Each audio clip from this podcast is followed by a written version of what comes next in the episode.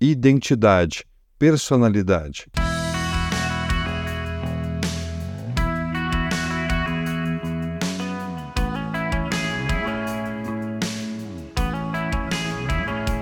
Os conceitos de identidade e personalidade são facilmente confundidos. E o conceito de personalidade é muito complexo. Podemos encontrar várias definições originárias de várias teorias. Não existe uma definição exata e completa. De forma generalista e resumida, personalidade é uma organização interna e dinâmica do sistema psicológico, com todos os seus componentes essa mesma organização define padrões relativamente coerentes de comportamento, atitudes, pensamentos, sentimentos e emoções. Ou seja, é o motor das nossas atitudes. E em termos de comparação, a personalidade é um conjunto de elementos e componentes psicológicos enquanto a identidade é o conjunto de elementos, sendo a personalidade um deles.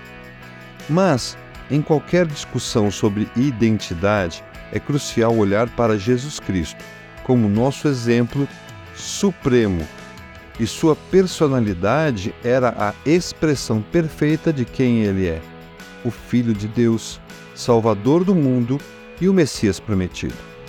E esse traço da sua personalidade o levou a ter atitudes que devem ser as nossas também.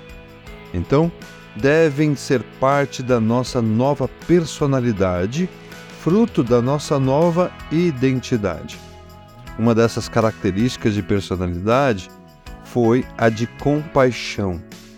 Nos evangelhos, vemos repetidamente Jesus se movendo com compaixão para curar doentes, alimentar os famintos e ensinar os perdidos.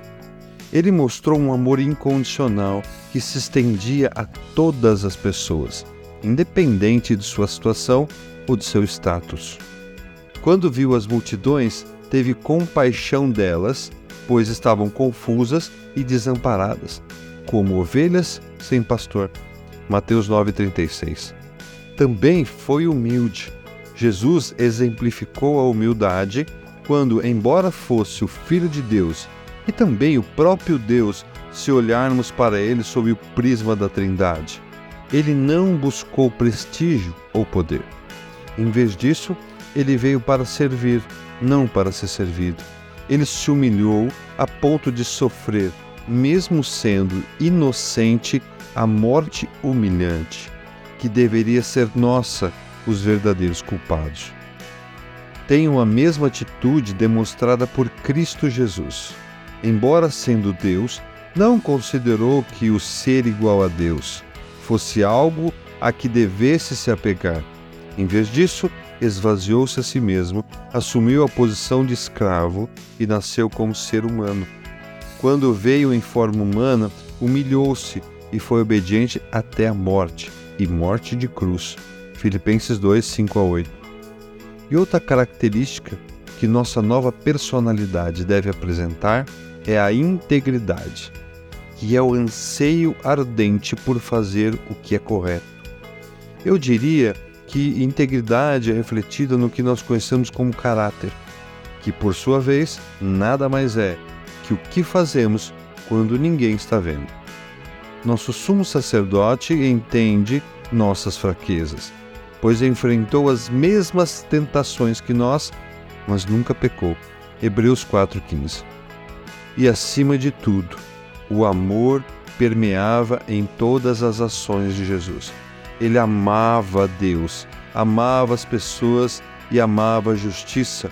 Seu amor era tão profundo que ele se dispôs a morrer na cruz por nós, para que pudéssemos ter a vida eterna.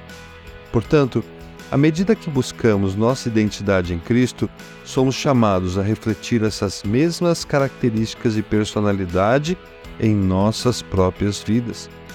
Por fim, concluímos que a busca para compreender e termos plenamente a identidade em Cristo é uma jornada de constante transformação, crescimento e, acima de tudo, um caminho permeado por amor.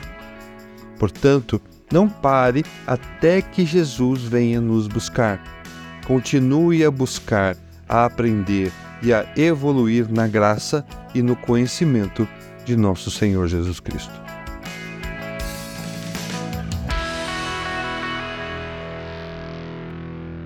Você ouviu o podcast da Igreja Evangélica Livre em Valinhos. Todos os dias, uma mensagem para abençoar a sua vida.